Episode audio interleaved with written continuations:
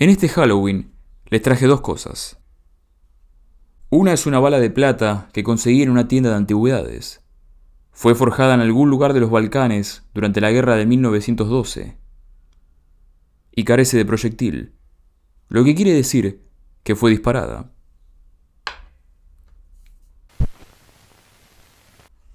La otra es una fotografía de aquello a lo que esta bala mató.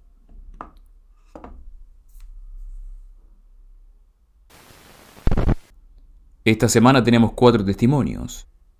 Un cazador que tiene un encuentro con una bestia que nunca antes había visto. Un nieto que va a visitar la tumba de su abuelo en un antiguo cementerio indio, para ser perseguido por la criatura de sus pesadillas. Un grupo de campistas que es acechado por el legendario Mayun. Y por último, la crónica detrás de este casquillo y esta fotografía.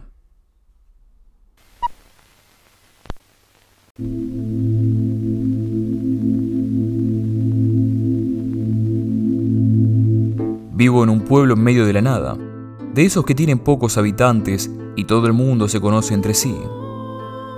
Los ánimos estaban caldeados, habían ocurrido cosas raras, animales desaparecidos y otros que más tarde encontraban hechos pedazos. Lo achacamos a algún coyote u otra alimaña, aunque la sospecha prevalecía. Soy un ávido cazador de la zona, tanto que me ufano de poder precisar el tamaño y peso de un animal sin importar la distancia. La mayoría del tiempo tengo razón. Una madrugada salí con mi arco y flecha. Lo hice un poco más temprano, así que todavía era de noche. Antes del incidente no había tenido miedo al bosque, por lo que planeaba quedarme en mi puesto de vigilancia hasta que amaneciera. Ya faltaba poco para la salida del sol. Los pájaros y otras criaturas diurnas comenzaban su ritual matutino, pero de un segundo para el otro, al unísono, toda la fauna en esa parte del bosque hizo silencio. Ni siquiera fue algo sutil.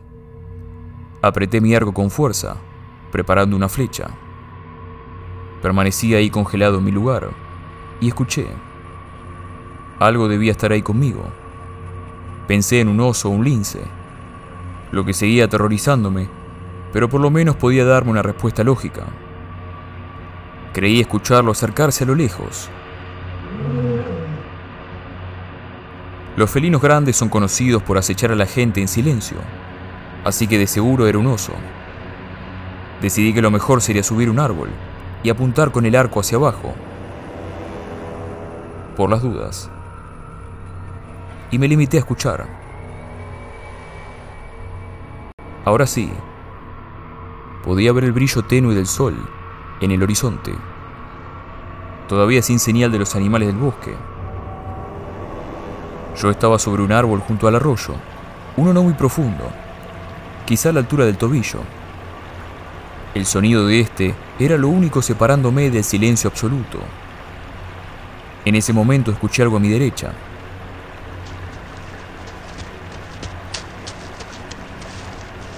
Alcé mi arco, jalé de la cuerda y esperé. Cada segundo más estrepitoso. Más y más y más cerca. Después lo vi. La mejor manera en que puedo describirlo, sin parecer un desequilibrado, es que parecía que alguien había tomado un gorila y le había puesto la cola y la cabeza de un perro enorme. Salió de los arbustos, bajó por la pendiente atravesó el arroyo de un salto y desapareció del otro lado.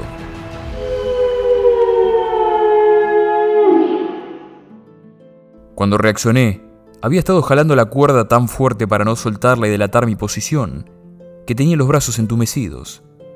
Era gigante, casi dos metros y medio, 120 kilos de algo, que ahora lo sé, no era un oso. La oscuridad fue despejada por el sol y el sonido de las aves. Volvió. Esperé un par de horas para poder volver a casa con las manos vacías. Ahora disparo mis flechas en otra parte del bosque.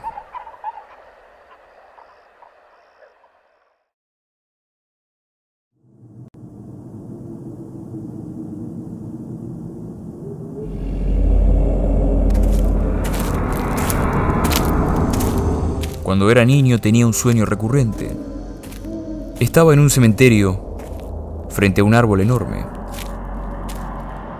Al acercarme detrás del árbol salía un lobo gigante. Lo último que veía antes de despertar era una boca llena de dientes. Mi abuelo falleció hace poco. Había comprado un mausoleo en el cementerio. La noche antes del entierro, el sueño volvió. Mismo árbol, mismo lobo gigante. Decidí faltar al entierro e ir a verlo a la noche siguiente, para que nadie me viese llorar.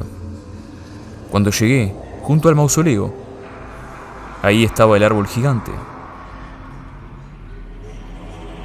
Jamás lo había visto en persona, pero reconocí cada curva, cada grieta en la corteza.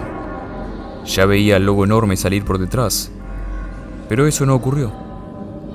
Aunque, ojalá, porque la realidad fue mucho peor. Algo que debería mencionar sobre el mausoleo es que mi abuelo lo compró en el cementerio antiguo del pueblo, porque era más barato. Fue construido hace 400 años, en la época de la masacre nativa, para enterrar indios sin lápida. Fue convertido más tarde en un camposanto oficial. Los restos de esos nativos descansan bajo nuestros antepasados. Mientras volví a casa después de visitar a mi abuelo, por sobre las hojas y ramas esa noche de otoño. Vi que una tormenta se avecinaba. Podía ver los relámpagos no muy lejos, más allá de las colinas cubiertas de lápidas. Fue acompañado del sonido de un trueno cuando lo vi, recortada la figura sobre la colina.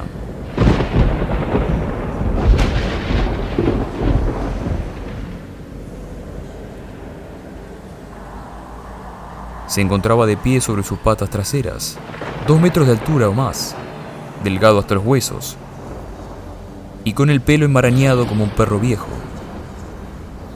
Giró una cabeza canina hasta hacer contacto visual con un par de ojos resplandecientes. Un miedo primordial, sin darme cuenta, me hizo comenzar a retroceder muy lento. Un relámpago me cegó por un segundo y cuando volteé a verlo, había desaparecido. Me detuve por un minuto o dos, escaneando el terreno con la poca visibilidad que tenía. Para cuando lo noté, la criatura había cubierto la mitad de la distancia que nos separaba, arrastrándose de a poco por el suelo hacia mí. Corrí tan rápido como pude de vuelta a la entrada, con los ojos llenos de lágrimas, esperando ser jalado hacia atrás en cualquier momento. Al final llegué sano y salvo, aunque esa fue la última vez que visité a mi abuelo.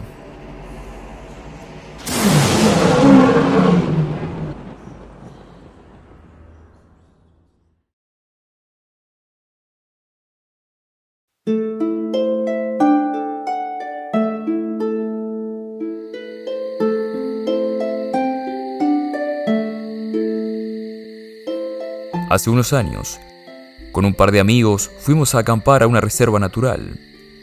Nuestro supervisor era también nuestro maestro de educación física en el secundario. Tenía unos 50 años, pero bastante hilo en el carretel. Había sido un sargento mayor en el ejército, y para nosotros, un héroe de película. La ventisca helada de la noche anterior nos había dejado durmiendo junto al fuego. Despertamos todos al mismo tiempo durante la madrugada, a causa de una peste a podredumbre insoportable, una combinación entre perro mojado y carne podrida. Seguro debían ser las hojas húmedas y basura que alguien olvidó tirar, así que volvimos a dormir. A la mañana siguiente encontramos huellas de patas, y no me refiero solo a los alrededores del campamento. Quiero decir a 20 centímetros de donde apoyé mi cabeza para dormir. Además, nuestra comida había desaparecido. Decidimos que era buen momento para bajar al pueblo y comer algo.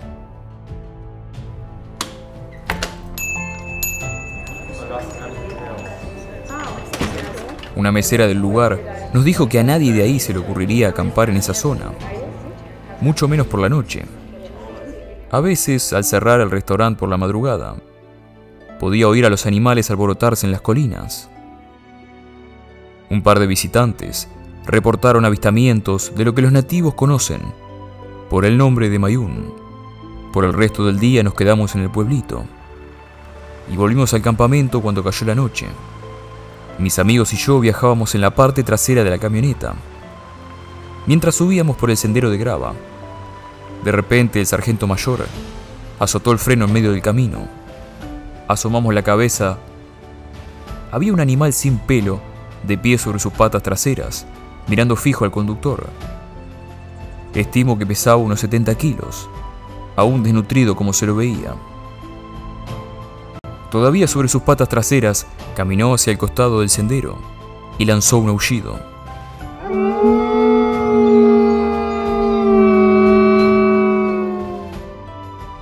Nos miró e intentó saltar sobre la camioneta. Digo intentó, porque el sargento mayor pisó el acelerador y salimos de ahí escupiendo grava. Nos miró fijo por un segundo hasta que salió disparada hacia el bosque. A pesar del viento, pudimos olerlo. El aroma a perro mojado y carne podrida. A través de la ventana, vi la mano apretada sobre el volante del sargento mayor. Este hombre dijo haber visto horrores indescriptibles durante la guerra, pero aún así no dejaba de temblar. Cuando llegamos al campamento, dio la orden de recoger todo e irnos. Ninguno ha vuelto desde esa vez, y el sargento mayor no deja que la escuela planee ningún viaje a la zona. Si tuviese que describir en detalle lo que vi, Probablemente diría que era una mezcla entre coyote y perro, pero que caminaba sobre sus patas traseras, como un oso, aunque había algo raro en la estructura de sus hombros, como si estuviese hecho para ser bípedo. Un par de nuestros amigos, que no habían escuchado la historia, decidieron ir por su cuenta una noche, pero no pudieron permanecer mucho tiempo. Dicen que dormir era imposible, debido a los ruidos, en particular, uno. Debería haber temido al fuego, como cualquier otro animal. Por suerte se llevó nuestra comida, y no a uno de nosotros.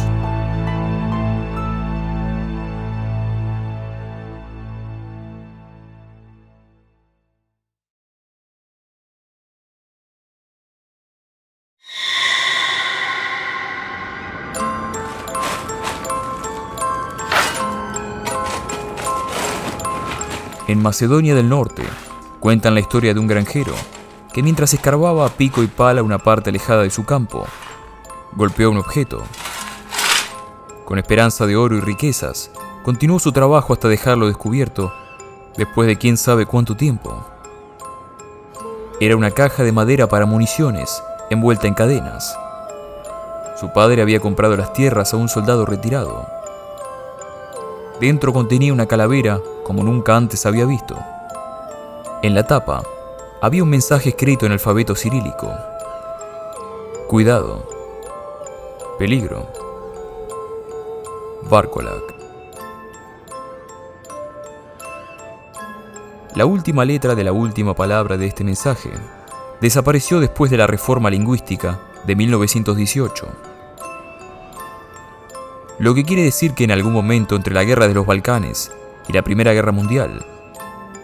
Alguien enfrentó, disparó y mató a un Barcolac, un monstruo.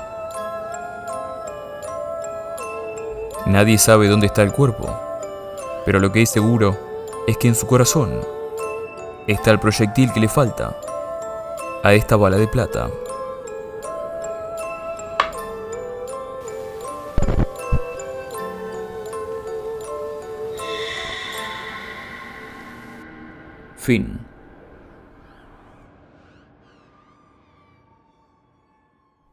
Quería decirles algo antes de despedirme. Ahora que por fin encontré el estilo, el tono y mi propia marca autoral en este canal, cada tanto voy a estar subiendo estas remakes de los primeros episodios, siempre agregándole algo nuevo aparte de este formato de presentación para que no sea solo una copia. Los viejos seguramente los deje, para que quien quiera dedicarse a esto sepa que nadie nace sabiendo. Ahora sí. Hasta la próxima.